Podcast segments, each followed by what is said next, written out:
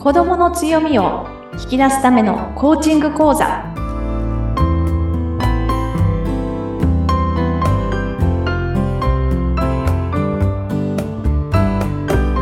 皆さんこんにちは。子供の強みを引き出すラーニングサクセスコーチの本堂勝子です。インタビュアーの高須幸子です。勝子さん今回もよろしくお願いいたします。はいよろしくお願いいたしますはい。この番組は子供の強みを引き出すためのコーチング講座ということで、まあ、子育てに役立つコーチングについて、勝子さんにたっぷりとお話をいただいております。さあ、前回はセルフポートレートについてお話伺いましたけれども、勝子さん、今回はどのようなテーマになりますか？あそうですね。あの、この間のそのセルフポートレートについてのお話のちょっと延長線になりますが、はい。あの、気質というところじゃあ気質というところと、じゃあ強みっていうところ、どうなのっていうところについてお話ができたらなと思います。はい。まあ、前回ね、気質、まあ、5つぐらいにこう、はい、分類分けするわけではないんだけれども、なんとなく、あなたはこういうタイプなのかなっていうふうに、あの、分けられるっていうことでお話伺いましたけれども、じゃあその気質についてなんですけれどもね、今回この気質どういうお話になっていくんでしょうか？はい。そうですね。あのー、実際にね、皆さんリスナーなので、あの、耳で聞いていただいてっていうのでお見せできないのがすごく残念なんですが、はい。このアセスメントの結果というのが、気質のパートについては、そのグラフでもあの表現されて、数字としても見れるっていうところがあるんですよね。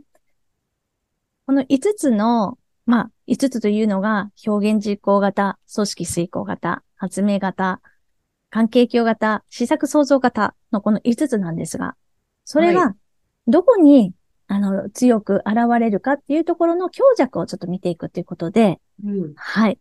今日はですね、実際に、ちょっと私自身の例について、ちょっとお話ができたらなと思います。はい。コスコさんも実際受けられて、はい。どの方が数値が高かったんですか？はい。えっと、私自身はですね、一番高いのが、えー、関係影響型。はい。そして、はい。二番目が組織遂行型でした。で、その次が、まあ、発明型と続いていたんですが、はい。えー、っと、もう二つですね。えー、試作創造型、表現自己型っていうところは低いんですが、まあ、うん、特に表現実行型はですね、数字がマイナスっていうのが出てドキッとしました。はい。うん。で、その中で、あの、まあ、ちょっとね、前回のお話でもさせていただいたんですけど、まあ、できてないところにフォーカスするのではなく、できているところにフォーカスしていきましょうってことをお話ししました。はい。あくまでも、その高いところの数値と低いところ、例えばマイナスとかね、ゼロに近いとか、そういったところのあの、具体的な数字の比較ではなくて、その差がどれぐらいあるかっていうところ、はい、そこを見ていきましょうということになっています。うん。なので、もしこのセルフポートレートを受けられた方で、マイナスの部分があっても、皆さん、ドキッとしないでいただきたいということで、そういうことではなく、強弱がどうなってるかということなんですよね。はい、そうです。はい。で、あの、私自身が、じゃあ、ちょっと低いところは置いておいて、高いところについてちょっとね、今日お話できたらなと思うんですが、はい、関係鏡型というのは、えー、実際にどういう傾向があるかというと、はい。はい、まあ、人ありきの視点で物事を見ていくですとか、まあ、周りとの調和、まあ、バランスよくやっていくですとか、そういったところが、はい、あるんですね。で、他には他者との感情に敏感とかっていうところで、まあ、ご自身皆さんね、リスリスナーの皆さんもお聞きになって、あ、それわかるとかっていうね、こともあるかもしれませんが、うん、はい。なんですけど、えっと、これ、私にとって今は強みだと理解できるんですね。はい。ただし、うん、はい。気質というのは生まれながらにして持っているものというところなので、私子供の時も、あの、これは私感じてたんですけど、どうしても肯定的に見ることができなかったんです。はい、おー。うん。で、それは、なぜかっていうと、やっぱり私自身は今は OK って出せるんですけど、子供の時は、やっぱり、例えばですけど、母親からは、母親とても、あの、優しくていろんなことをやってくれる人だったので、私も本当に尊敬してるんですけど、言葉二つ目に、あなたはお人よしすぎるとか、うん。うん、もっと自分を主張しなさいとか、そういった言葉をもらってたんですよね。うん。うん。でそれって、すごく私にとっては、あ、それいけないことなんだって取っちゃうんですよね。うん。うん。で、まあ子供ながらに、私はそこは、あんまり、あの、お人よしでいるのが自分なんだなって思いながら、それを続けることって良くないことなんだっていうふうな意識になってしまったっていうのがありました。うん。そうすると、こう、親御さんからの声かけ一つで、いいと高い数値が出てる部分が、ちょっとこう、否定的に感じちゃうっていうそうです。ことでそうですすよね。はい、うんそう、おっしゃる通りです。本当に、うん。親とか周りの大人の声かけ一つで、やっぱりそこを承認してあげると一番いいかなと思います。例えば、うん母親が、私の母が、えー声かけたこと、それが全て悪いことではないんですよね。うんあ。なたはお人よしねって、もうちょっと自己、自分を主張しなさいって言った言葉は、うん。こうしたらいいよって言ってくれてるんですけど、その前に、ぜひ、承認する。あなたはこういうところがあって、いいねとか、いいねが言えない場合でも、あなたはこういうところがあるんだねって、人のことを思ってるんだねうん。で、もっとあなたが自分でいろんなことをうまくいくためには、こうした方がいいよ、みたいなことを言ってくれたら多分受け取れたと思うんですよ。なるほど。はい。うんうなんかそんなことって、なんかないですか幸子さん？そうですね。確かにあの、いいところではあるんだけれども、まあ、そこを主張しすぎると、こう人にはそこが目立って見えて、うん。なんとなく、そうですね。あなたこうだよねって言われることは、まあありますよね。そうですね。でも、一度そこを認めてあげるっていうのは、うん、う受け取る側からしたらすごく嬉しいことだし、あ、これでいいんだっていうふうに思えますよね。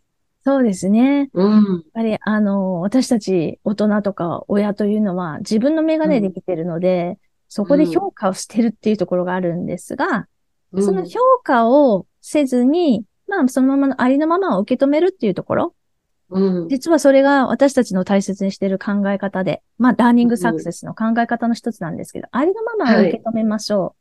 ありのままを褒めたたえましょうというところがあります。うん。で、それと同じなんですけども、本当にあの、私たち受け止めてもらえると、例えば大人同士でもね、話を聞いてもらえると、あ、嬉しいっていう感情があって、よしあしの判断ではなくって、うん。あの、受け止めてもらえる、そこを、はい。まあ、私たちそこ安全だと思うので、うん。うん。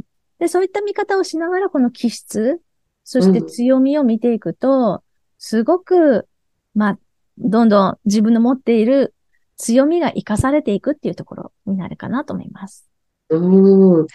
今、勝子さんご自身の体験のお話聞きましたけれども、ちょっとこう自分のリスナーの皆さんもお子さんの状態を見てみて、ああ、ここもうちょっと伸びたらいいのにって思う部分は少し置いといて、はい。あ、こんなところがあるんだ。そうだね。ここ良かったね。っていうふうに、まず一言認めてあげるっていう。大事ですよね。そうですね。うん。本当にそう思います。あの、私たちついついね、子育てでは主観が入る。まあ、それがうん大事なことでもあるんです。我が子ですから。はい。うんはい。で、うん我が子の、まあ、成功というか、うまくいくことを願っているわけなので、はい。そうあるんですが、大切なことはやっぱり、生まれながらにして一人一人、親も子も違うっていうところ。そこを尊重していくっていう姿勢を持っていただくと、うんちょっと冷静に見れるところもあったり、うん。受け止めて、ね、もう私、あの、よくコミュニケーションではキャッチボールって言うんですけど、はい。しっかりとボールを、相手が受け取れるようなボールを投げて、うん投げることができる。そういったところにつながるんじゃないかなと思います。うん。まあ、それぞれの気質をね、こう認め合っていけたら、相乗効果でいいようにいく気がしますよね。そうですね。うん。あの、この番組では、声かけ、お子さんに対する、やっぱ声かけの仕方一つで、受け取り方も、感じ方も違ってくるよっていうのは、勝子さんに今までも教えていただいたことなんですけれども、ちょっとね、その気質、こんな部分をお子さん強みなのかなっていう部分を、まず認めてあげるっていうことを大事にしていきたいですね。はい。本当にその通りだと思います。あの、この5つの分けてあるその気質のタイプ、それがどこにあるのかなっていうところを自分のホ,、うん、ホームベースっていうようなイメージで捉えておいて、うん。それがやっぱり自分はどうなんだろうか。ね。で、そして、我が子はどうなんだろうか。って思う方は、うん、ぜひね、私あの、うん、無料相談でもいいので、来ていただいて、はい、あの、こんなことでこういうふうにしてわかるんですよってことをお伝えできたらなと思っています。はい。まあ、かつこさんの会社のホームページのご案内、このポッドキャストの説明欄に掲載されていますので、ぜひそちらもご覧になってください。そして、かつこさんの会社のホームページでは、この番組へのご質問ですとか、お問い合わせなども受け付けております。何かありましたら皆さんちょっとアクセスしてみてください。それでは、今回のお話はここまでとなります。勝子さんどうもありがとうございました。ありがとうございました。